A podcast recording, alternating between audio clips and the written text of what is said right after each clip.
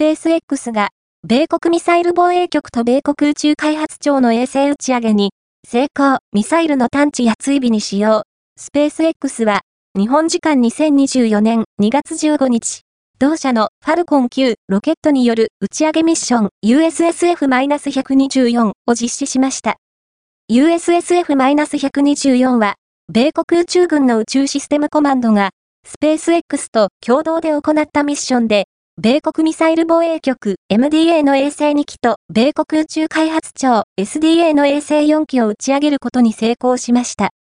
6機の衛星を搭載したファルコン9は、日本時間2024年2月15日7時30分、米国東部標準時2024年2月14日17時30分に、米国フロリダ州のケープカナベラル宇宙軍基地第40発射施設から打ち上げられました。宇宙システムコマンドによると、衛星は予定した軌道へ投入されたということです。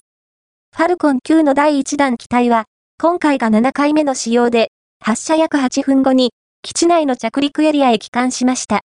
今回使用された第1弾機体は、2023年3月2日に実施された国際宇宙ステーション ISS への有人飛行ミッションクルー -6 で初飛行して以来、2023年4月28日に実施された通信衛星 O3B ムパワー3アンプ4の打ち上げ4回のスターリンクミッションで使用されてきました。